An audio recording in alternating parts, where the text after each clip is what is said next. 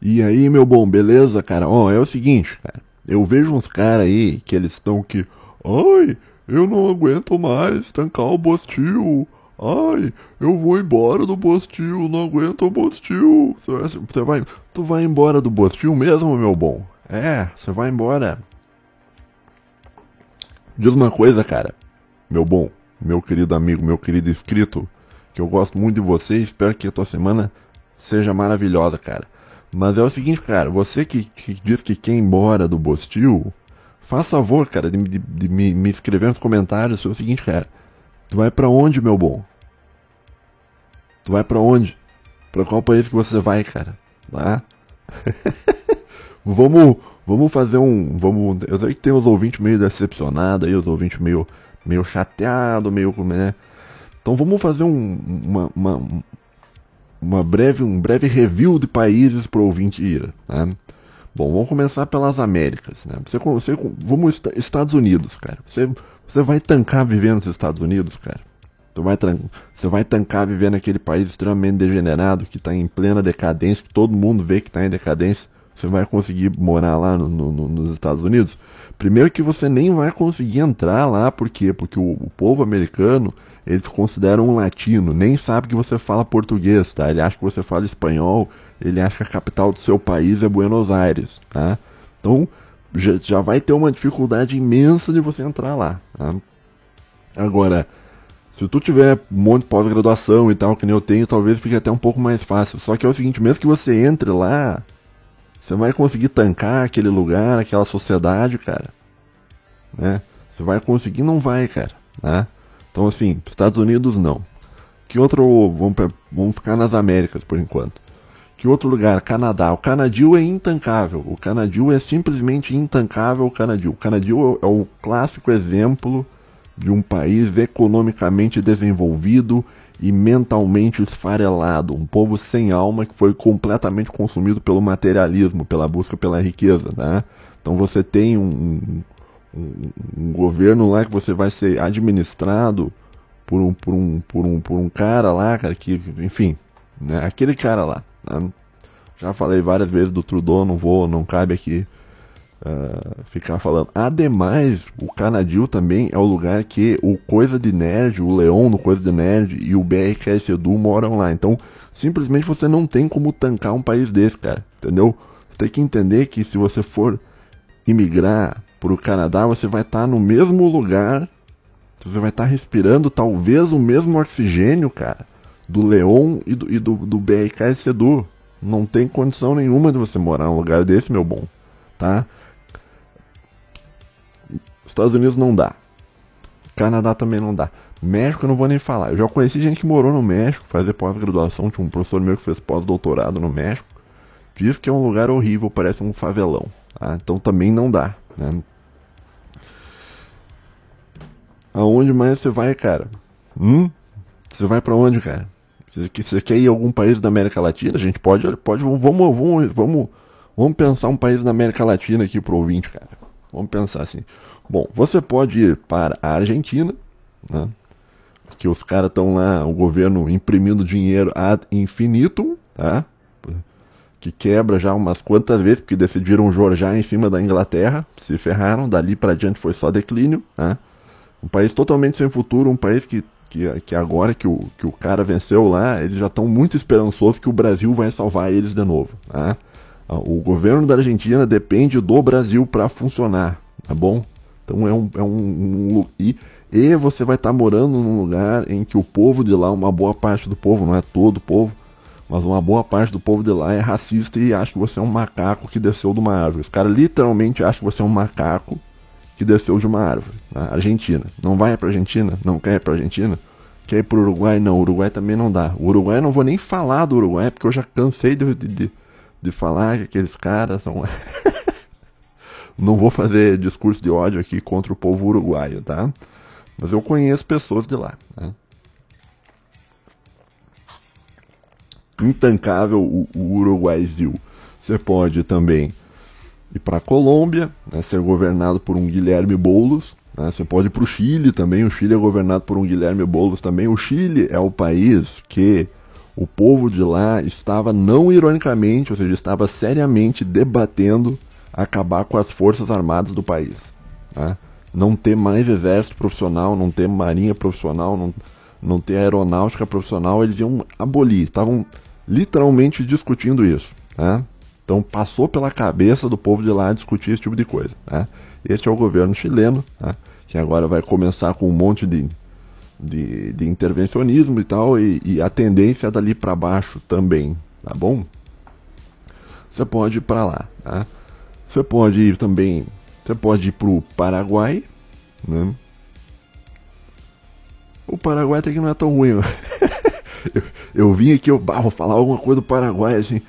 Mas daí assim, eu, eu parei assim, ó, o Paraguai até que o Paraguai, assim, ó, o Paraguai até que ele não é tão ruim, tá? Entretanto, eu, eu ainda acho o, o, Brasil melhor que o Paraguai. Então, se você mora lá no Mato Grosso, cara, é melhor você ficar ali no Mato Grosso, cara, do que pular a fronteira e entrar lá no, no, no Paraguai. Também não. Então, não, não. Sabe, cara? É o que eu penso, cara. Não vale a pena, tá? Outra coisa. se for imigrar para qualquer país da América Latina, meu bom, é o seguinte, cara, você não precisa de muito, muita documentação, cara, tá?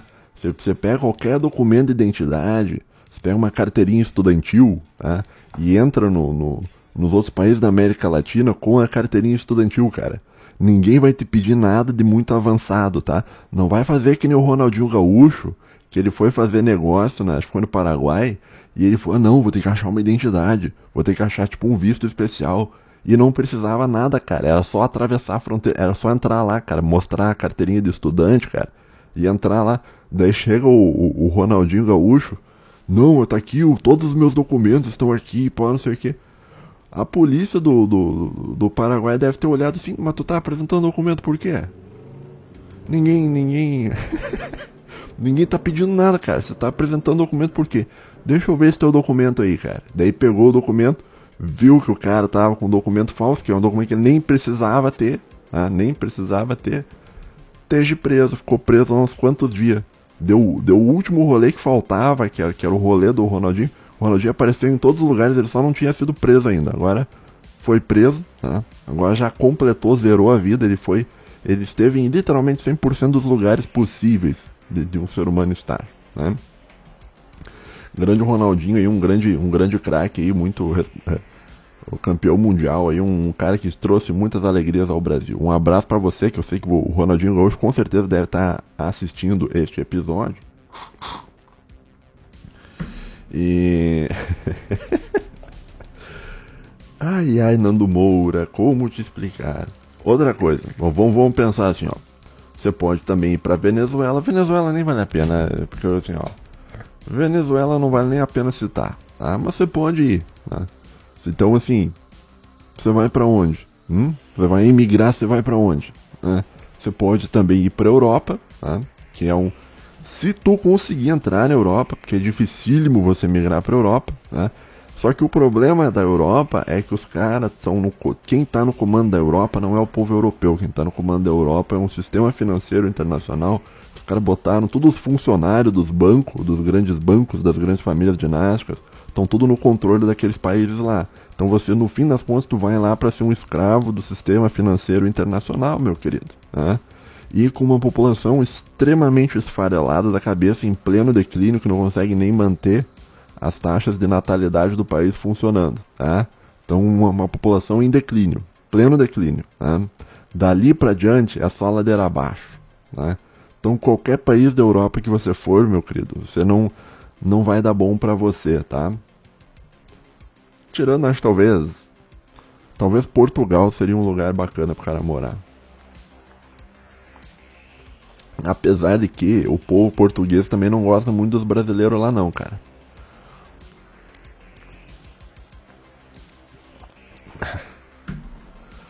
Você vai morar onde, cara? Você vai morar na França, sendo governado pelo Macron.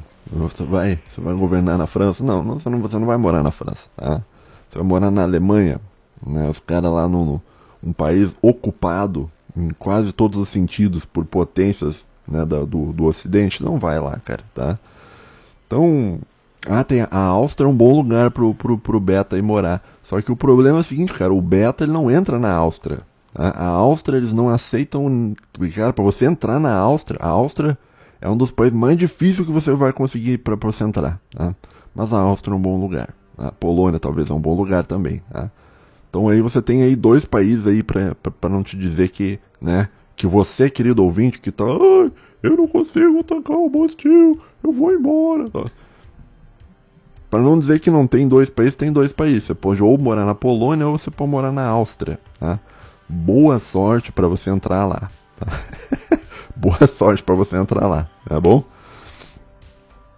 Você pode, vamos, Oriente Médio, você quer morar no Oriente Médio? Não, você não quer morar no Oriente Médio. Você quer morar na África? Não, a não ser que você queira fazer um, um, um turismo sexual em Angola, mas daí isso aí já é contra, contra a moral, contra, entendeu?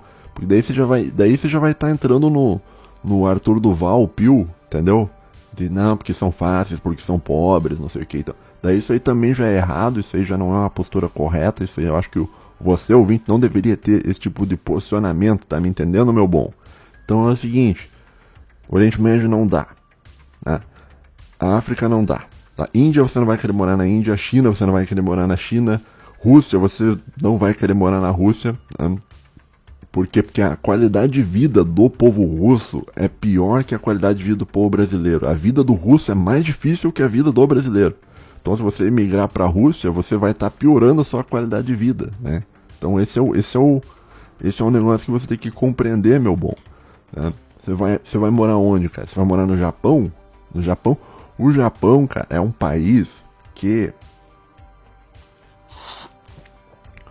O Japão é um país que os caras usavam máscara antes da pandemia. Os caras usavam máscara. Para quê? Para não respirar o mesmo ar do, do, seu semelhante. Entendeu? Esse é o nível de, de, de, de civilização nojenta, cara. Esse é o nível de, de, de, de pô, o cara não quer nem respirar o ar que você tá respirando, meu amigo. Tá? Isso antes da pandemia, os caras já estavam de máscara, tá? Tanto que quando deu a pandemia não mudou muito. Os caras, ah, tem que usar máscara. Eles, eles olharam assim.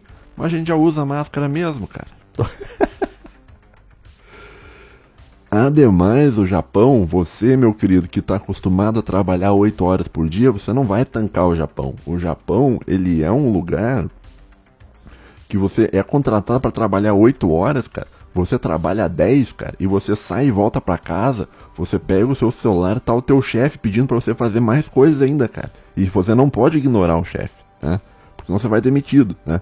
E, e, todos, e todos os chefes do Japão fazem isso, cara. De você, além de você trabalhar as horas que você foi contratado, você trabalha mais umas quantas horas. E por isso que todo mundo quer se churrascar naquele lugar, cara. Tá bom?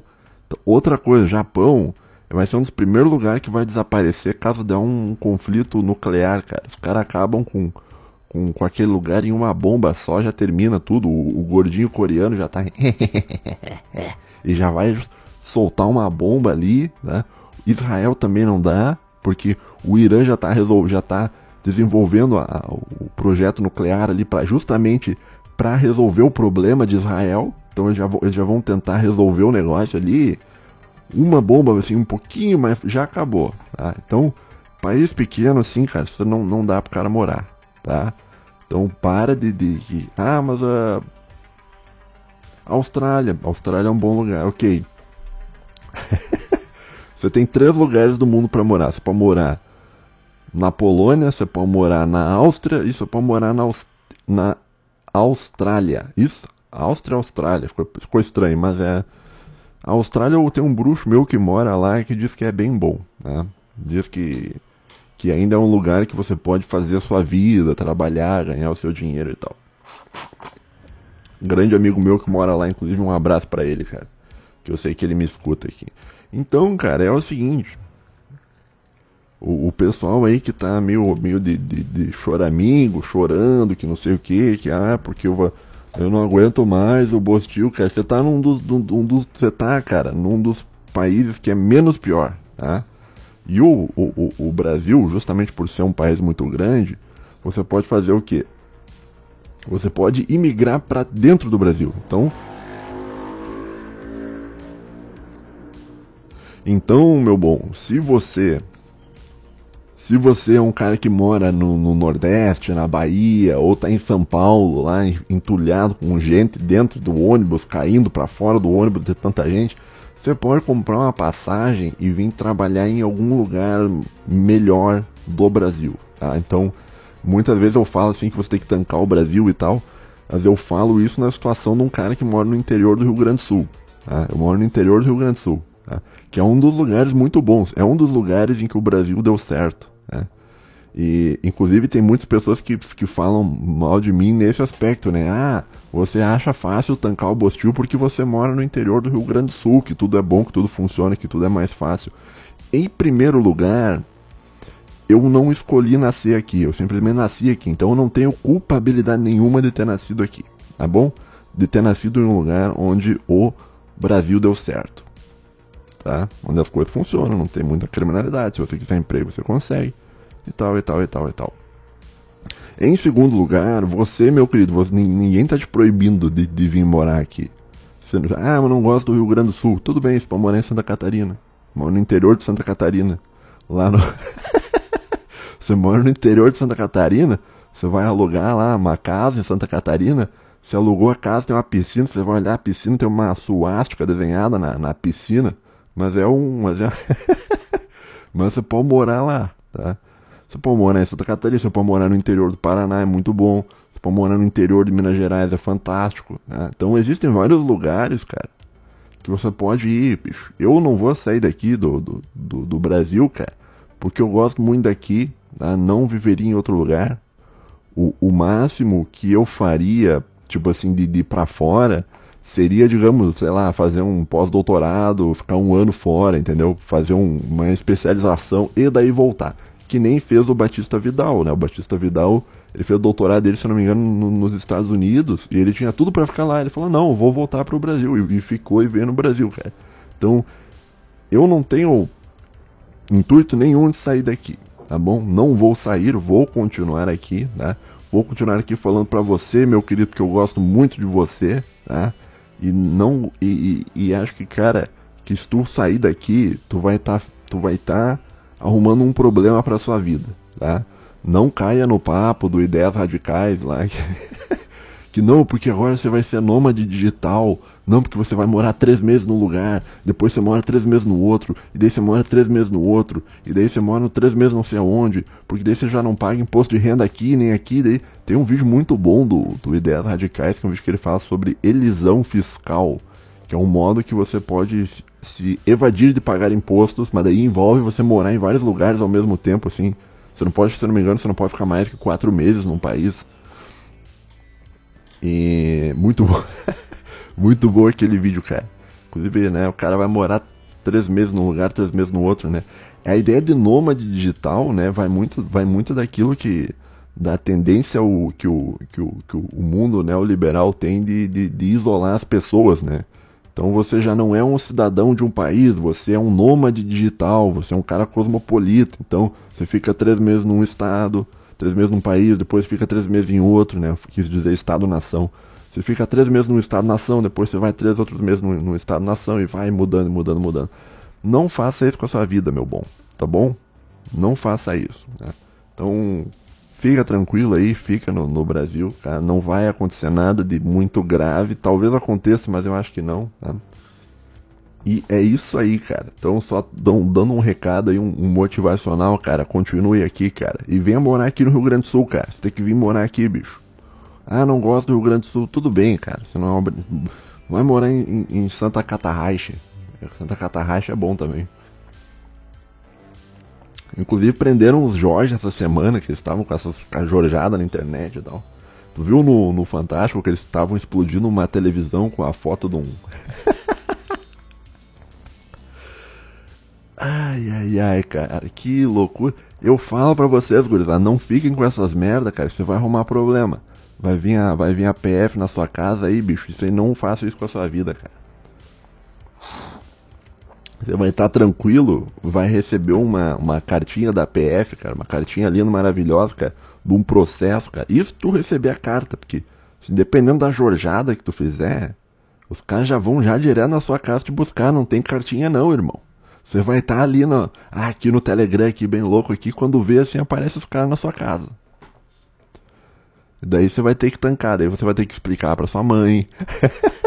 daí você vai ter que explicar para o seu pai, supondo que você conheça seu pai. Então, evite, meu querido, de ter que pagar uma cesta básica, evite de ter que pintar um muro de uma escola, tá bom, meu bom? Fica tranquilo, fica junto aí com a gente, ouvindo uns podcasts, fazendo parte da nossa maravilhosa comunidade aí, meu bom.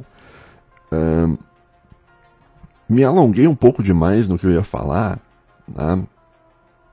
Inclusive chegou até me dar um arrependimento aqui, que talvez não devia ter, ter me alongado tanto aqui. Mas no episódio hoje, tá? Então assim, só para te dizer isso, cara, tá? Só para você saber que, olha, vai mudar um pouco, mas não vai mudar muito. Inclusive eu postei um, um, um vídeo lá no meu canal, um corte de uma live, onde eu falei isso, uma live da semana passada. Se você quiser assistir lá, assista, tá? Tá lá no meu canal. Que o, o nome do, do a thumbnail tá escrito E agora e uma fotinho de uma lula bem bonitinha assim. Tá bom, cara? Sem desespero, sem choradeira, tá? Fica tranquilo, as coisas não mudam de uma hora para outra no país e, e, vai dar tudo certo, tá bom? Ou não, tá? Ou pô... pode dar muito errado, tá? Pode ser que daqui a algum, daqui um ano, quando a gente estiver comendo cachorro, né? Quando o, o Hernani já tiver devorado costelinha, pode ser que daqui um ano, daí você venha me cobrar, você venha me mandar esse vídeo aqui e falar, ó oh, Homero, viu o que você falou aqui no, no vídeo? Daí, cara, se isso acontecer, se isso realmente acontecer, eu vou fazer que eu não. Eu, eu, eu vou fingir que eu não vi a sua crítica. você será prontamente ignorado, meu bom. Uh, não, brincadeira, tô brincando, né, gente? Desculpa não estar tá em um clima de velório, eu sei que é muito ruim o que aconteceu, tá? Uh, mas é que eu tento passar sempre uma mensagem positiva pro ouvinte, cara. Pro ouvinte não ficar para baixo, não ficar mal, entendeu? É, é, porque assim, podcast pro cara ficar para baixo e mal, vamos, vamos combinar que no nosso meio já tá cheio, né? Tem uns quantos caras lá da Black Pill, que não sei o que, papapá, papapá, né? Então vamos Vamos tentar melhorar um pouco o ânimo do ouvinte. Eu sinceramente espero que meu áudio não esteja estourado, tá? Porque eu tô vendo que ele tá ali no limite, assim, pra quase estourando o áudio, assim, mas. E geralmente sobe do limite quando eu dou risada, então eu, eu vou até me afastar aqui um pouco quando eu for, né?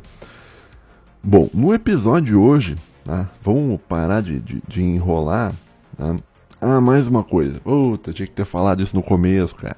Eu tinha, eu tinha notado que eu tinha que ter falado isso no começo. Já me bateu um arrependimento aqui, meu Deus do céu. É o seguinte.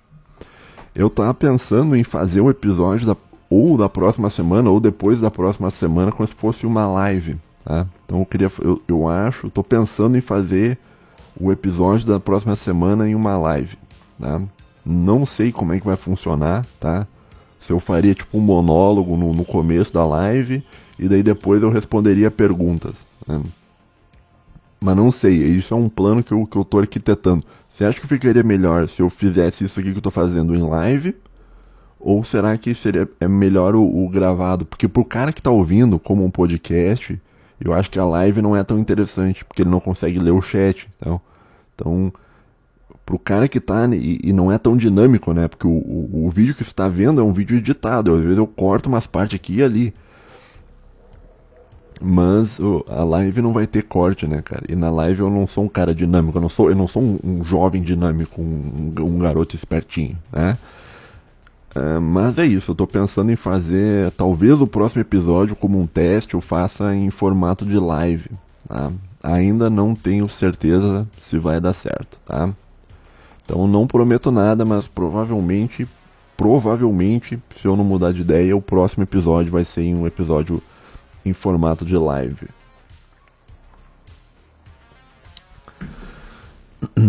Bom, no episódio de hoje eu tinha. Eu tava fazendo umas anotações tentando organizar um pouco a, a tentando organizar um pouco os meus pensamentos sobre um sobre o cenário mundial, sobre o que está acontecendo de fato no mundo. Tá? E no episódio de hoje eu tava pensando assim, ó, vamos tentar botar um chapéu de alumínio, né? Porque assim, é, o, a, a, a, história humana ela possui conspirações, tá? As conspirações existem na, na história humana, tá bom? Inclusive eu acho que existe uma conspiração para fazer que você não acredite nas conspirações, tá? Mas elas existem. Tá? Então eu estou tentando analisar um pouco a história recente do mundo, tá? Eu vou nesse episódio eu vou tomar como partida a ideia de uma conspiração. E fazer um disclaimer, cara. Eu não tenho uh, nenhuma prova do que eu vou falar. Zero prova. Tá? Isso aqui é tudo uma análise de conjuntura aqui meio especulativa. Então não tenho como provar que, que tal, tal lugar é comandado por tal pessoa e tal. Não tem. Tá? Não há prova última final sobre isso. Mas a base do sistema liberal são pessoas aí que não, não dá para falar muito, tá? Mas vamos botar um chapéu de alumínio, ouvinte, meu querido ouvinte. Vamos botar um chapéu de alumínio hoje. Hoje a gente vai fazer um episódio um pouco mais especulativo.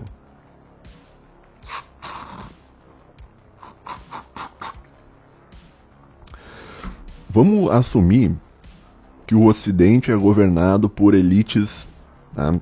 que são famílias dinásticas, tá? que assumiram o controle mundial no final dos anos 80, eu diria já na metade dos anos 80. Tá? Mas oficialmente no final, lá com a queda do Muro de Berlim, se não me engano, foi em 1989. Tá? Esses caras, em 1989, eles assumiram o controle do planeta inteiro. Tá bom? Essas famílias dinásticas que estão por trás dos grandes bancos, que estão por trás dos grandes fundos de investimento, que estão por trás das grandes ONGs, que estão por trás de um monte de coisa. Né? De várias guerras ao longo da história e tal que você poderia talvez remeter lá ao período do, do, do, do maçônico, do iluminismo, tá, tá, tá, tá, tá, mas não vamos voltar muito, muito lá para trás, cara. Senão a gente vai estar tá discutindo cruzadas e tal, e não, não, é, não é o intuito hoje, né? Bom, então existem essas famílias que elas controlam todo mundo liberal e que adquiriram o poder global ao final dos anos 80.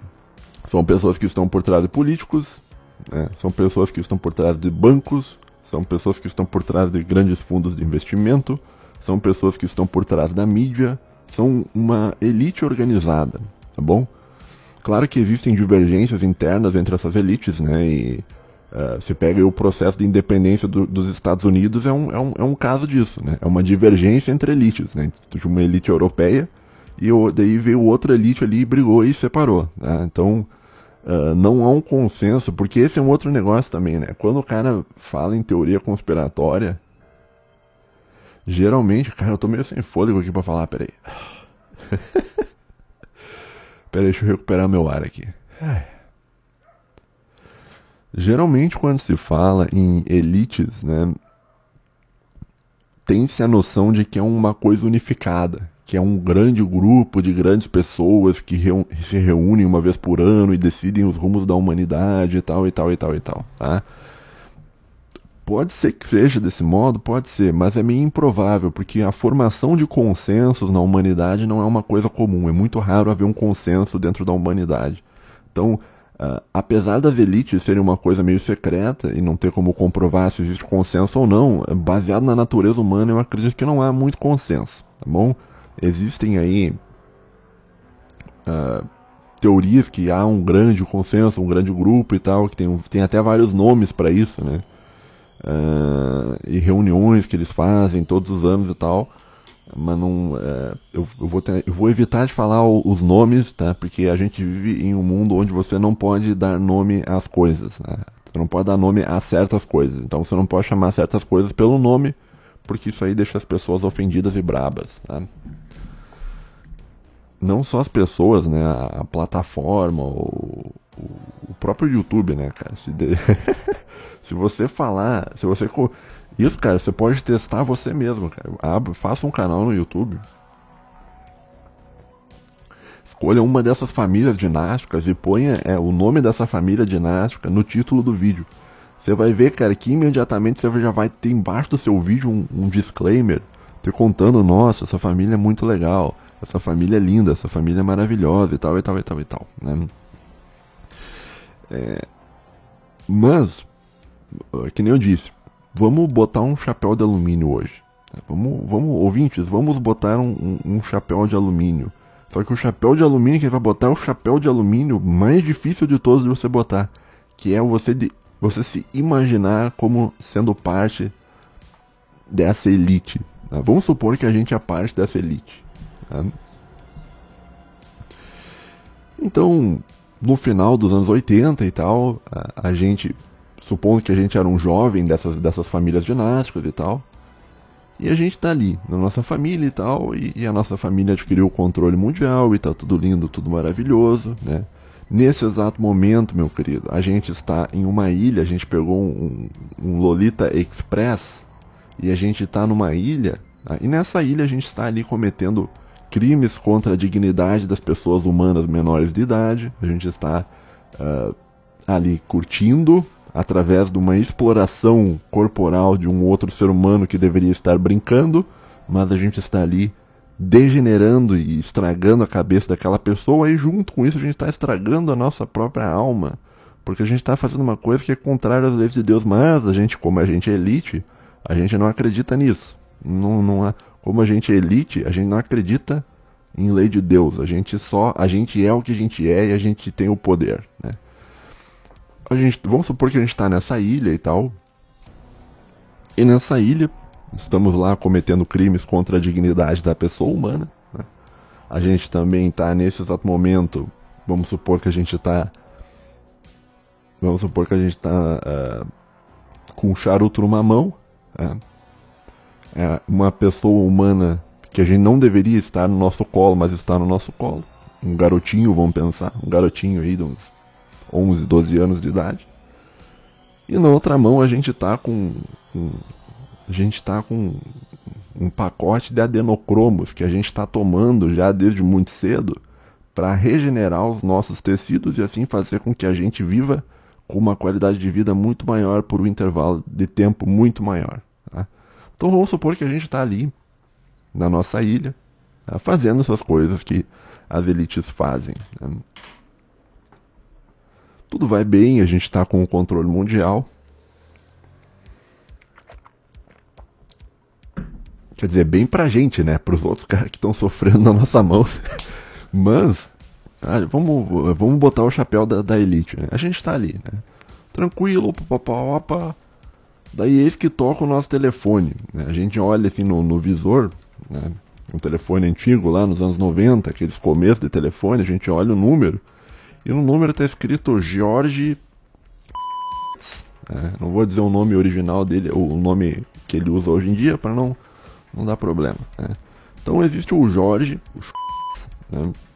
ele liga pra gente e diz o seguinte: Isso aí pro final dos anos 90, tá? uns 10 anos depois da de, de gente ter conseguido uh, o poder mundial. Ele liga pra gente e diz o seguinte: Olha, boa tarde, tal, pessoal do Nova Vertente.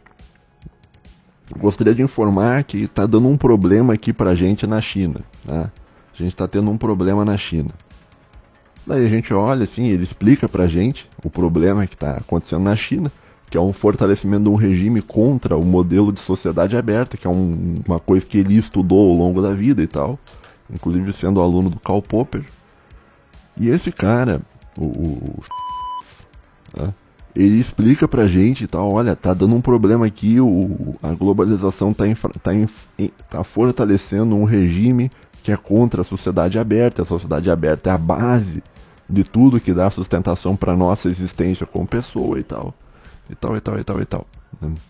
A gente, né, a gente, a, a gente ignora isso em um primeiro momento, né, porque, pô, a gente, vamos dizer bem a verdade, a gente já tá no controle de tudo, né, então a gente é a parte final de um processo que durou séculos e finalmente a gente vive como os donos de tudo. Então a gente olha para pro, os avisos do Jorge que é o cara mais uh, lúcido de, dentro de, de, todos esses intelectuais que pensam a sociedade aberta, e a gente ignora o, o pensamento do, desse cara. Né? Acho que eu vou ter que cortar o nome dele, né? E é melhor. é melhor. Por isso, que não, por isso que não dá pro cara fazer live, bicho. Porque a live não dá pro cara cortar as coisas. Não dá pra tu, tu, tu botar um pip na, na live. é melhor os vídeos gravados, né? Quando se fala sobre esse determinado assunto, né? E passa mais um tempo, a gente ignora ali, continua comendo, cheirando as nossas adenocromo, comendo os adenocromo, não sei como é que, se injetando adenocromo, não sei como é que é feito o, o processo, né? E ali cometendo mais crimes contra a dignidade da pessoa humana e tal, né? Começando guerras no, no, no Oriente Médio para uh, aumentar os nossos lucros e expandir o complexo militar americano lá no Oriente Médio, papapá, aquela coisa toda toca o telefone de novo. O, o, o, esse cara aí, ele, ele volta a falar com a gente diz, ó, oh, gurizada, é o seguinte. Vocês aí do Nova Vertente, é o seguinte, gurizada. Além do problema China, a gente tá, tá começando a ter um problema com a Rússia. Tá? Então, a, a Europa, ela tá comprando muita coisa da Rússia. Tá? Eu falei com, com, com os chefes lá da França, que é por sinal uma família dinástica, e eles parece que eles não estão se importando muito e tal. E isso aí vai, vai, vai gerar um problema pra gente, porque a Rússia eles não são muito brothers, né? Daí a gente fica, não, você tá exagerando e tal, porque o seu pai foi perseguido pela Rússia lá na, no passado, antes da Segunda Guerra Mundial, você tá exagerando, isso aí não vai acontecer e tal, tá tudo certo. Deu já desliga, fala, ó, tá bom, eu, eu avisei, eu tô avisando, tô aqui com a minha fundação e tal, mas eu, eu tô avisando que isso aí vai, vai dar um problema, né? Toca o telefone mais uma vez, depois de mais um tempo, chega o, o, o esse cara e diz pra gente, ó, oh, bicho, vocês estão vocês estão de sacanagem, vocês estão dormindo aí, os caras estão criando um, eles criaram um grupo econômico chamado BRICS, tá bom, meu querido? Então, isso aí vai dar um problema, né? É melhor a gente fazer alguma coisa, né? Mas a gente ignora mais uma vez o aviso desse cara e a gente segue a nossa vida, né? A gente segue a nossa vida arrogante, maravilhado com todo o poder que a nossa família dinástica fez, né? Maravilhado com, com, com a construção de muitas e muitas gerações para apagar o cristianismo, para fazer um monte de coisa e tal. A gente se sente o, os donos do mundo, os donos do poder, a gente fica maravilhado ali de um alto do arranha-céu olhando todo o poder que a gente construiu e, e, e toda a grande sociedade avançada que, que, que, nós conseguimos criar. Daí, mais uma vez, esse cara, né, ele vai ligar pra gente, a gente vai estar tá lá na, na, na, nossa ilha, né, ou, ou no alto do, do arranha-céu, né, e ele vai ligar pra gente e vai falar mais uma vez, ó, oh, gurizada, é o seguinte, a gente precisa tomar alguma atitude, por quê? Porque a China está crescendo, a Rússia está crescendo, eles estão formando o BRICS, o Brasil vai começar a dar problema pra gente. Então tá tendo um monte de, coisa, cara. E ademais, a gente que, que era dono dos meios de comunicação, agora com, com o advento de rede social, a gente está perdendo o fluxo, o controle dos fluxos de informação na infosfera. Não vou, não vai usar infosfera, mas é um, é um termo filosófico mais correto. Tá? Nós estamos perdendo o controle do, do, da, da infosfera mundial. Ou seja, as informações que circulam dentro do mundo não são as informações mais que a gente tem controle. Existem outras informações que estão circulando. Então a gente está perdendo o nosso território informacional. Né? Ele vai explicar isso com toda a paciência de filósofo que ele tem. Vai explicar. Blá, blá, blá, mas a gente continua ignorando e tal, e, e, a gente segue a nossa vida e tal no, no, no nosso Lolita Express. Né? Bom, passa-se isso aí, nesse intervalo de tempo aí, passa aí uns do final dos anos 80, vai, passa ali os anos, nove, passa os anos 90, passa os anos 2000, e o cara alertando pra gente, ó, vai dar problema esses caras, né? E a gente ignorando, porque a gente, a gente, a gente não precisa se preocupar com nada, porque a gente é o dono de tudo, né? Chega em 2010, né, o, eles fazem uma convenção lá do Partido Democrata Americano. e mais uma vez o, o, o, esse cara aí, né, ele vai ligar pra gente, né, e vai dizer o seguinte, cara, a gente vai tomar uma atitude porque isso, isso aí vai dar problema, né?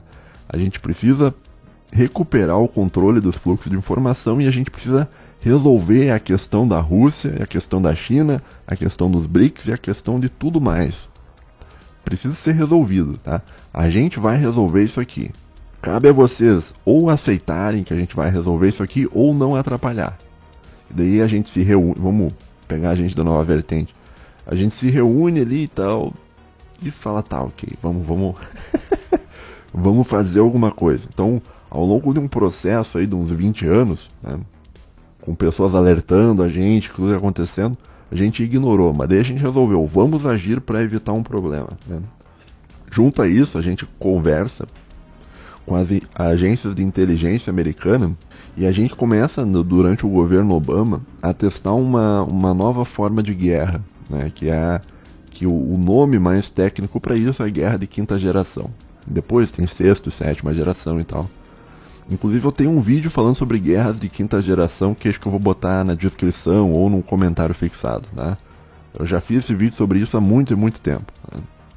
E a guerra de quinta geração e tal, tem aquele conflito do. aquela ideia de guerra irrestrita e tal. E a gente começa a usar os mecanismos de rede social que foram comprados por nós, porque a gente é os bancos, a gente é os fundos de investimento, a gente comprou, a gente entrou né, nas redes sociais todas, e a gente começa a usar essas redes sociais como uma arma de quinta geração. E aí a gente começa, a, a, a gente inicia um processo de, de, guerra informacional. Isso aí por 2010 mais ou menos. Tá? A gente começa um negócio chamado Primavera Árabe. Então a gente pega um fato de alguém que está, no caso de um cara que um comerciante que ateou fogo em si mesmo, pega, usa redes sociais, expande esse fato e faz todo mundo pensar sobre isso e gera um consenso através de uma manipulação de informação para. Uh, peraí, que me mandaram um WhatsApp aqui. Para virar toda a África de, de, de cabeça para baixo, a África que estava se aproximando ali da, da Rússia, se aproximando da China. Tá?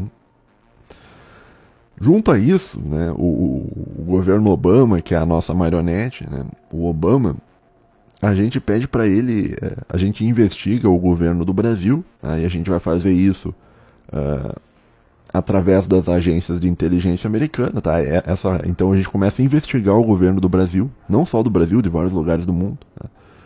e a gente começa a espionar, a, a, no caso, o governo Dilma, isso em 2013, tá? e deixa eu tomar um mate aqui. Inclusive, assim, só fazer um parênteses, tá? Essa parte de, de que o, o, governo brasileiro é investigado, isso aí não é teoria conspiratória, tá? Isso aí não é chapéu de alumínio, tá? Isso aí é um fato histórico que foi revelado pelo Wikileaks, né? Você pode até dar uma pesquisada aí pra você ver que eu não estou mentindo. Bom, daí lá a gente investiga o governo do Brasil e descobre que o, o, o, o método de governo do Brasil era, é, funcionava através de compra de apoio parlamentar a, e isso era feito através de um, de um esquema de corrupção em, em, grandes empresas estatais. Então você governava através de um acordo uh, de compra de votos e tal. Né? Aquela coisa toda que a gente já sabe aqui no Brasil. Bom, daí junta isso, a gente pega e, e, e dá uma dica para um cara que a gente treinou no passado aqui nos Estados Unidos, que é o, que é o juiz né? Juiz Molho, eu falei, ah, o nome é. a gente dá uma dica ao juiz Molho né? e manda o juiz Molho investigar. Né? Daí o juiz Molho começa a investigar, investigar, investigar, e a gente começa a repercutir as notícias da investigação dele e começa a suprimir informações de, do, do governo de esquerda se re respondendo e amplificar as críticas ao governo dentro da, da guerra de quinta geração. Isso vai gerar um caos institucional dentro do Brasil, né, que vai levar à queda da Dilma em 2015. Né? Se não me engano, foi final de 2015. Né? Então, uh, existe, claro, a gente está entrando no, no, no, negócio conspiratório. Então, existe toda uma, uma organização tá, feita para agir contra o Brasil. Não só o Brasil, em inúmeros outros países. Né? Entretanto, algo dá errado. Tá? E esse algo que dá errado né, é, acontece em 2016, 2015, 2016, que é a eleição do, do, do, governo Trump. Então o Trump é eleito por causa de mídias digitais. Né? A gente tentou impedir a eleição do Trump através de manipulação de mídias digitais, mas a gente não conseguiu. Né? E o Trump foi eleito, tá bom? Então uh, o Trump eleito ele toma o controle do, do sistema de inteligência americano e tal fica a par de tudo que vai, tudo que está acontecendo, né? Nesse meio tempo a gente está gritando com a, com a Hillary Clinton, porque ela perdeu a eleição com a família Clinton, que não trabalham direito, que deveriam trabalhar melhor, mas não estão trabalhando direito para a gente. Né? E a gente fica num caos por quatro anos. Né? Nisso, o Trump ele pega e elege pessoas parecidas com ele em, em vários lugares do mundo. Né? Acontece o Brexit, que ele põe lá o Boris Johnson. Depois acontece o, o fenômeno bolsonarista e tal e tal e tal. Né? Então, daí isso a partir de 2018, então, né, o Bolsonaro é eleito. Esse cenário, né, que dá errado, né, que apesar da gente ter muito controle, é, esse é um negócio do, do, negócio da conspiração, né? Apesar dos conspiradores eles terem muito poder, muito controle, eles não têm controle sobre tudo e às vezes as coisas dão errado. E às vezes as coisas dão errado porque existem elites internas brigando umas com as outras, né? Então vamos supor que aconteceu uma elite brigando com a outra e, e acabou acontecendo o governo Trump. Né? Então o que, que a gente decidiu fazer? A gente, ok, a gente tem um problema interno e aí que a gente vê que o cenário está complicado, né? A gente tem um problema interno no, no, nosso país, no caso dos Estados Unidos, né? que não é nosso país, porque a gente é uma elite sem país, a gente é uma elite apátrida. Mas o país que, no caso, a gente está administrando nesse exato momento. Né? Então existe ali o, o, o, o governo Trump, né? que é um problema interno muito grande. Né? Esse problema interno está gerando uma postura isolacionista dos Estados Unidos, que está favorecendo o crescimento da Rússia, o crescimento da China e o crescimento do mundo islâmico, de terroristas e todo mundo que odeia o, o, o, os Estados Unidos, tá bom? Então isso gera um, um grande problema. Tá? Junto a isso, né, por causa da liberdade de expressão de rede social, mais e mais e mais e mais pessoas acabam Uh, começando a desconfiar que a gente está manipulando todas elas, isso aí vai gerar um problema muito grande. Né? E aí, a gente em pânico, porque as coisas estão dando errado e as pessoas estão descobrindo a gente, e a gente olha para um lado, a gente vê uma Rússia muito fortalecida, muito próxima da Europa, ganhando muito dinheiro com a Europa. A gente olha para o outro lado do mundo, a gente vê a China cada vez maior, fazendo uma iniciativa Belt and Road, fazendo tudo um monte de coisa e a gente olha para dentro do nosso país e vê um presidente né, que não segue aquilo que a gente gostaria que fosse feito, ou seja, um presidente nos Estados Unidos, isso é um absurdo, que ousa buscar independência, né, sendo que o presidente geralmente ele é um, uma marionete do sistema, né, isso em todo mundo mundo liberal. Né.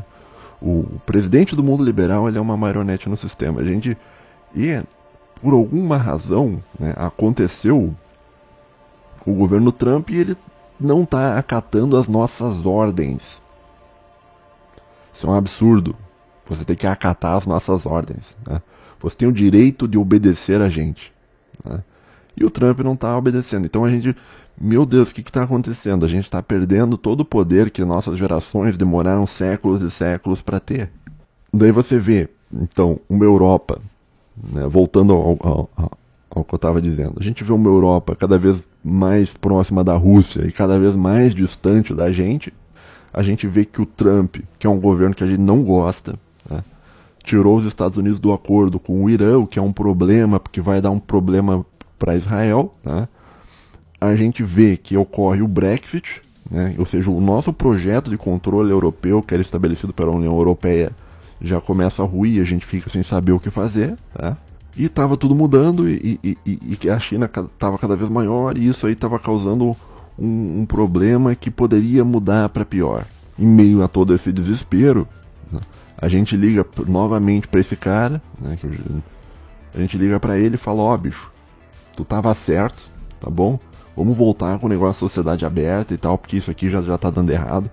A gente precisa fazer alguma coisa. O cenário pra gente tá péssimo. Tá?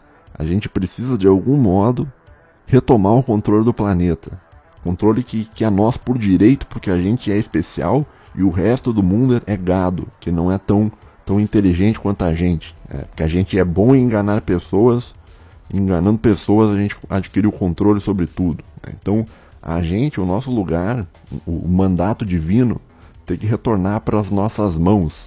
Daí então começa um plano muito às pressas, tá? que a gente faz junto com outras elites. Então, deixa eu servir um mate aqui rapidinho. Para retomar o controle mundial. O primeiro movimento que que a gente faz né, para retomar o controle mundial é liberar uma praga mundo afora. Essa praga ela foi feita por nós, foi pesquisada por nós e depois de um amplo debate, né, a gente libera essa praga. Claro que todos nós já estamos vacinados, porque como a gente inventou o negócio, a gente já tem a cura. Inclusive a gente já vai entrar já com o nosso dinheiro na indústria farmacêutica, né, porque a gente já tem a cura mesmo. Né, então a gente vai e todo mundo vai querer a cura, então logo a gente vai ganhar muito dinheiro, né? e a gente larga uma praga enorme, né? Então assim, a gente tem aqui alguns objetivos tá? com essa praga que foi lançada em 2019, né? sendo o primeiro né, explorar a fraqueza do negacionismo, tá? que entre os líderes opositores do Ocidente. Então, o Ocidente ele tem uma, é, é feito um trabalho de análise, né? e eles percebem que o, o mundo ocidental é um mundo que esses líderes todos do Ocidente eles são líderes negacionistas. Então, a gente vai usar o negacionismo contra eles. Então, a gente vai largar essa praga. E vai usar essa praga tá, como objetivo principal, como principal objetivo, tá, remover o governo Trump da presidência e todos os, os mini-Trumps que foram espalhados ao longo do mundo. Tá? Isso vale para inúmeros, inúmeros, inúmeros líderes. Junto a isso, a gente vai usar essa, essa praga para parar todo o processo econômico mundial. Né? Por quê? Porque é necessário você parar o processo econômico mundial porque a China está se dando muito bem nesse processo econômico mundial. Então, para a gente parar um pouco a China, a gente tem que parar a economia global. Né? Então, a gente larga essa praga lá, para a economia chinesa, até a gente conseguir se reorganizar e pensar no que fazer. Então, a gente vai usar essa praga para ganhar um tempo. Né? A gente vai também aproveitar essa praga para jogar toda a opinião pública mundial contra a China, uma vez que a gente vai lançar essa praga lá na China. Tá? E essa praga vai ser lançada por um agente nosso infiltrado dentro da China. Né? E é claro, obviamente, também tem o, o fato de que, uh, da gente, que a gente vai lucrar muito dinheiro. Né? Muito dinheiro mesmo. Muito dinheiro. Né? E daí, uh, agora talvez o ouvinte deve estar pensando. Deixa eu ver quanto tempo eu já falei. Tá. Agora talvez o ouvinte esteja pensando assim, ah, mas isso é muito ruim, eles estão lançando uma praga no, no, mundo e tal. Milhões de pessoas vão morrer, Homero. Sim, milhões de pessoas vão morrer, mas aí tu tá pensando o quê? Tu tá pensando com a cabeça do povo, tu tá pensando com a cabeça de um cara cristão que tem pena que as pessoas vão morrer. Você tem que botar o chapéu de alumínio e pensar como se fosse uma elite. Tá? E essas elites, elas são elites malthusianas, né? neomalthusianas, na verdade, para usar o termo correto. Né? Inclusive eu fiz um, um, um episódio aqui no Nova Vertente sobre neomalthusianismo. Se tu quiser saber o que, é neomalthusianismo, eu peço que você acompanhe o episódio número 21. Né? Então, assim, como a gente é neomalthusianismo, não importa. Tá bom? É até bom que milhões de pessoas morram. É até bom, porque é mais fácil de administrar menos gente. Né? Existem várias outras justificativas de por que, que a humanidade precisa ser reduzida em tamanho e tal, mas isso aí é um, um, um outro assunto. Não vou entrar no, no, no mas saiba que o fato de milhões de pessoas morrerem pra gente não é um problema, é uma solução. Tá? Bom, então a gente dá uma parada muito grande na economia chinesa, né? porque ela tava virando um monstro que a gente não ia conseguir fazer nada. Né? E a gente olha para a Rússia e tenta resolver o problema da Rússia. O problema da Rússia, como já diria o, o, o Barack Obama, né, é, um, é um problema já há bastante tempo. Né? Inclusive tem uma. Isso eu já comentei, acho, em, em um outro episódio. Tem o, uma biografia do Barack Obama, né, que o nome da biografia é A Promised Land. Né, seria a Terra Prometida, algo assim. Né? É uma que a foto é preto e branco, a capa é preto e branco. Você pode procurar e ler essa biografia, porque é uma biografia bem interessante, né?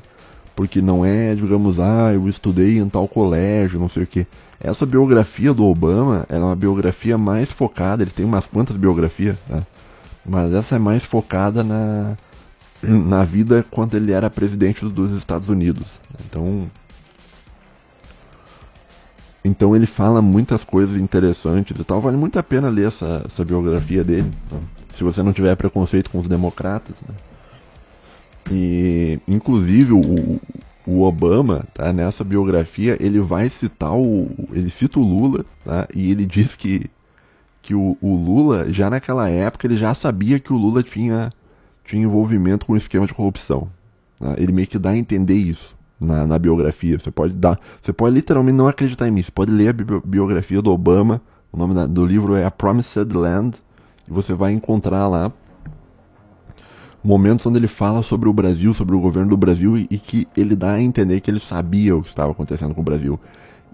E, o fato dele saber o que estava acontecendo com o Brasil vai de encontro com as informações que o WikiLeaks já soltou, que de fato eles espionavam o governo do Brasil. Tá? Mas essa biografia é interessante porque porque também nessa biografia do Obama, o Obama revela que já havia desde sempre, né, uma preocupação muito grande com a Ucrânia. Inclusive tem até uma foto do Obama num, numa fábrica de descomissionamento de armas lá na Ucrânia, literalmente na Ucrânia, e não, não em qualquer lugar da Ucrânia. Tá? Essa foto, se eu, se eu conseguir, eu, eu ponho na tela. Né? Essa foto é uma foto que ele tirou em Donetsk, né? que é uma região que hoje foi em disputa e hoje faz parte da Rússia e tal, referendado e tal.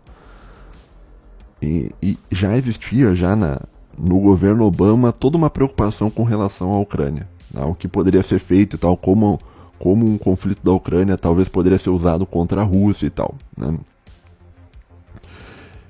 Então a gente pega e gera um, uma, uma revolução colorida, não gosto desse termo, mas é o, o, termo correto, mais ou menos isso, né? A gente gera um, um treco chamado Euromaidan, para gerar, para expulsar os governos para a Rússia e trazer a Rússia, a Ucrânia perto do Ocidente, para fazer isso gerar um conflito com a Rússia. Tá? E a gente gera um conflito com a Rússia. Esse conflito com a Rússia não é pra, só para salvar a Ucrânia, tá? As pessoas, a gente, vamos, vamos voltar para o pensamento de, de elite, a gente está se lixando para a Ucrânia. Tá? A gente não se importa com a Ucrânia, a gente não se importa com o povo ucraniano. Né? O que a gente se importa é que a União Europeia se afaste da Rússia. Então a gente manipula ali e gera o conflito, cujo objetivo principal é afastar a União Europeia da Rússia e aproximar a União Europeia da gente. Tá? Junto a isso, a gente toma uma série de medidas dentro da, da, da, da União Europeia, que é uma colônia nossa. A gente remove a gente remove a Angela Merkel, que é um presidente alinhado com, com o Putin, que ela era muito amiga do Putin, que gerou uma aproximação Alemanha-Rússia uh, que não é do nosso interesse. Então, a gente, como não é do nosso interesse, a gente remove a Angela Merkel, põe um cara qualquer né, do Green Deal, né, que é o atual líder da Alemanha, né, que é um fantoche nosso. Né, escravo nosso, mais um escravinho que a gente tem. Tá? Junto a isso, a gente tenta administrar o Brexit né?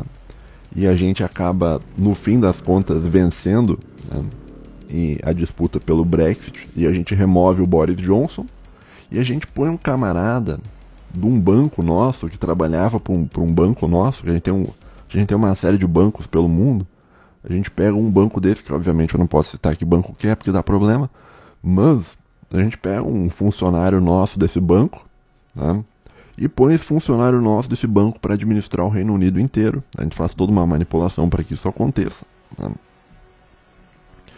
Uh, para quê? Para que esse funcionário e o Reino Unido inteiro se afaste da, da, dessa ideia de ser independente, de buscar uma independência e volte para ser uma colônia nossa, assim como a Alemanha é uma colônia nossa, assim como a França é uma colônia nossa, assim como a Itália é uma colônia nossa, uma colônia nossa, né?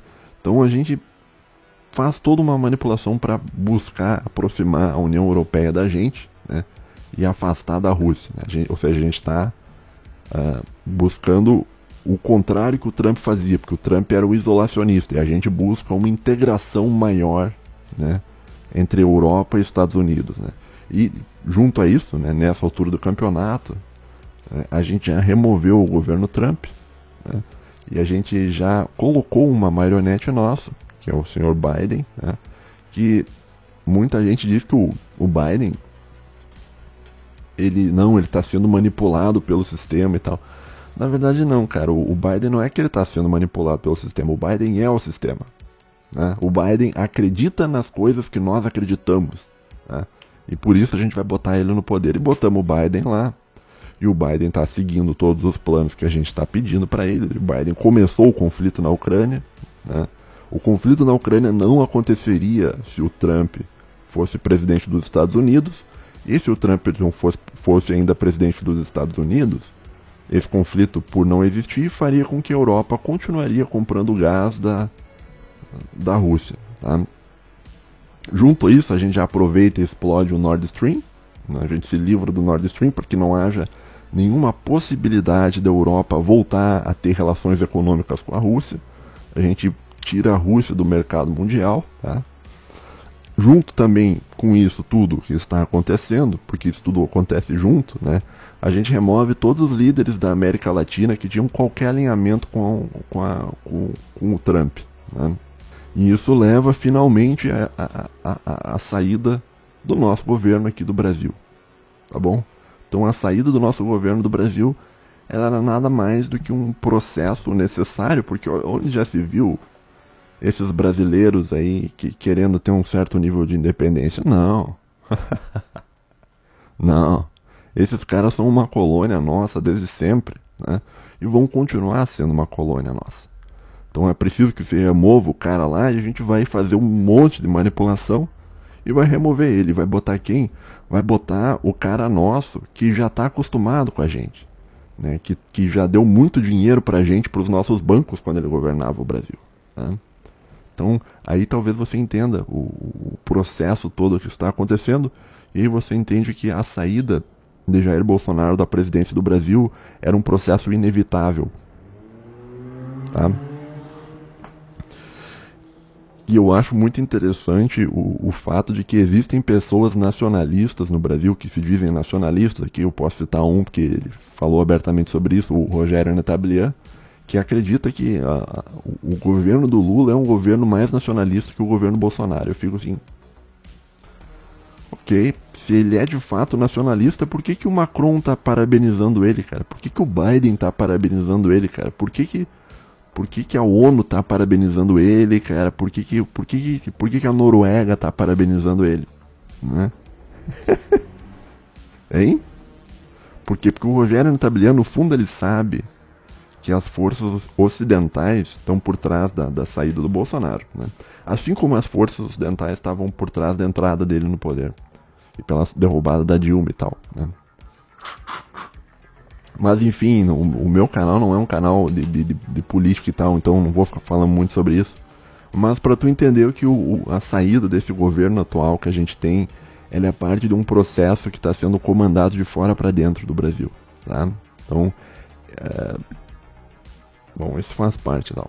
Daí o problema China, né? Uh, o problema China, eu só vou passar por cima alguns tópicos, porque a gente já passou de uma hora aqui. A gente está em uma hora e cinco. Tá? Bom, a relação com a China, esse é, um, esse é um, um, ponto que eu vou passar meio por cima, porque porque é um negócio tão complexo, né? Que eu, eu acho que eu, talvez eu faça um episódio em específico falando sobre isso no futuro, né? Que você tem, por exemplo, inclusive documentos, tá? Deixa eu referenciar um documento aqui para ti. Tá? Existe um documento chamado um documento oficial dos Estados Unidos da América chamado United States Strategic Approach to the People's Republic of China, né, que é um documento uh, público tá, que faz parte da estratégia de defesa americana para dar uma volta na China. Claro que eles têm um documento oficial, que é o que eles mostram, e eles também, que é essa estratégia pública, por isso que eu conheço essa estratégia, né? essa estratégia pública e existe também uma estratégia secreta que obviamente a gente não conhece. Né? Nesse documento de 16 páginas existe um uh, existe um, um, detalhamento meio sobre os tópicos a serem apresentados contra a China. Tá? Então ele, ele vai mostrar ali dois principais objetivos que estou lendo aqui. Ó. Uh, primeiro, aumentar a resiliência das nossas instituições, alianças e uh, parceiros para, uh, para prevail, para superar os, os desafios que o Partido Comunista apresenta. Né? Então, seria você ter uma postura mais integracionista. Né? Por isso que o, o por isso que está tá acontecendo tudo que está acontecendo. Né? Então, por isso que você pega e puxa a União Europeia para baixo do, dos Estados Unidos de novo. Por isso que você puxa o Brasil para baixo dos Estados Unidos de novo, através da figura do Lula e tal. Né? Porque o Bolsonaro ele já era mais neutro. Tá? E um presidente neutro não interessa pra gente no Brasil. A gente quer um presidente que, que faça o que a gente quer. Né? Então isso, o que eu estou querendo dizer é o seguinte. Isso tudo que está acontecendo faz parte de uma estratégia americana para tentar vencer o, barrar o Partido Comunista Chinês no mundo, tá? Tinha uma outra, um outro ponto. Cadê o outro ponto aqui? Uh, em segundo, compelir Beijing a, a reduzir as ações danosas no, nos interesses vitais nacionais dos Estados Unidos e seus parceiros. Né? Então, então a estratégia, né, é, além de você puxar os países e gerar uma integração maior do chamado bloco liberal, bloco ocidental, bloco capitalista, seja lá o que tu quiser, né? além de você fazer isso, né, você pega e afasta a China dos outros países. Né? Então, uh, existe todo um, um, detalhamento muito grande de como isso é feito em documentos públicos, né? Que seria melhor até, em vez de eu te falar, seria melhor tu dar uma lida mesmo, tá? Você mesmo. de novo, né, o nome do documento é United States Strategic Approach to the People Republic of China. Documento de 16 páginas, bem curtinho, tá? Ele vai falar de áreas econômicas, vai falar de, de, de valores do mundo ocidental, né? Um monte de, de, de, de alianças e tal, desafios de segurança, blá, blá, blá, blá, blá a aproximação americana, como isso vai ser feito e tal, e tal, e tal, e tal, como vai ser implementado. Tem até aquela coisa de Homeland, né, The American Way of Life e tal. Existe toda uma estratégia, tá, que não vai dar tempo de falar aqui, uh, mas é um, uma estratégia que envolve um monte de coisa, cara, né. Então tu pega, por exemplo, existe nos últimos anos um, uma tentativa americana de agressivar militarmente para cima da China. Tá? O objetivo principal de fazer isso, eles fazem através de Taiwan. Tá? O, o, objetivo principal é forçar a China a investir em, em, em militarismo. Né? Então, muito se fala, você vai ver o canal do, do, do, Arte da Guerra, lá o Arte da Guerra diz que a China é invencível, que vai ter marinha de mil navios e tal. Não, porque vai ter uma marinha de mil navios. Sim, o objetivo é esse, cara. O objetivo é fazer com que eles gastem em militarismo uma caralhada de dinheiro, porque navio já é um negócio caro de você comprar. Mil navios é um negócio caríssimo de você comprar. Só que mais caro do que você ter mil navios é você manter funcionando mil navios. Então existe todo o militarismo, ele não é só você comprar a arma, é você ter dinheiro para manter aquela arma. Então existe um, tá me entendendo? Existe um custo de manutenção de equipamentos e quanto mais tecnológico é o equipamento, mais cara é a manutenção dele. Tá? Também existe uma estratégia que, que a gente das elites está fazendo né, de sabotar através de guerras híbridas um, um negócio chamado Belt and Road, que é o cinturão comercial da China, porque isso faz parte da nossa estratégia de separar a China do, dos aliados da China. A gente está também passando um bloqueio tecnológico de microchips e tal e tal e tal. A gente está fazendo uma série de coisas. Né? E passou-se alguns anos, então talvez para finalizar um pouco, né? Passou-se alguns anos e, e a gente está conseguindo. Nós, as elites, estamos conseguindo. Né? E aqui parece que eu estou torcendo, parece que eu estou eu tô me sentindo o gordão ucraniano lá, o. O, o gordão ucraniano, cara. Eu tô me sentindo que nem o gordão Ancap lá, né? Dizendo, não, a, a OTAN está vencendo, não, a Ucrânia está vencendo. Não, a Ucrânia se ferrou, tá? A Ucrânia não venceu, a Ucrânia está ferrada, né? Mas a gente tá vencendo no seguinte sentido, né? antigamente, isso tu só consegue ver a vitória se tu pegar ao longo dos anos, tá? Pega o cenário ao longo dos anos. Antigamente você tinha uma Europa completamente próxima da Rússia. Você tinha uma China que estava crescendo 5, 7% ao ano. Você tinha um governo do Brasil que já estava se distanciando e se aproximando dos BRICS. Você tinha toda a América Latina já se afastando dos Estados Unidos. Você teve o Brexit. Você teve o Reino Unido ali tentando fazer uma posição um pouco mais independente. Você teve um, um, um, caos completo, vocês botaram o Trump dentro do nosso país, que é um presidente que a gente não consegue controlar, isso é um problema, porque a gente precisa controlar o presidente para administrar o país, né, para dar um véu de legitimidade e tal. Mas agora, passando o tempo, né, perceba que nós realinhamos a grande maioria da Europa. Então, a grande maioria da Europa está realinhada com a gente agora, com os Estados Unidos, incluindo o Reino Unido. Né? Então, a parte da Europa que está sob o controle da, da União Europeia, que é um fantoche nosso, a gente já puxou para o lado dos Estados, pro nosso lado, que é os Estados Unidos. O Brexit não importa mais, porque a gente já botou um funcionário do nosso banco lá no Reino Unido e ele vai alinhar tudo também certinho. Tá? Brasil, a gente resolve, é, é, finalmente removeu o Bolsonaro. Agora a gente já está com um presidente que é, que é brother dos bancos, né? que é brother do Macron, que é, é brother do Biden, que é, que é toda, todo aquele pessoal maravilhoso, né? o nosso pessoal, né? que é o pessoal maravilhoso. Né? A gente conseguiu uh, afastar a Rússia de, da Europa né? através do conflito na Ucrânia e a gente mudou o posicionamento da China, né, que saiu de uma posição de expansão para uma posição defensiva. A China, nos últimos anos, cada vez mais ela tem perdido iniciativa, cada vez mais a China, nos últimos anos, tem entrado em um processo defensivo.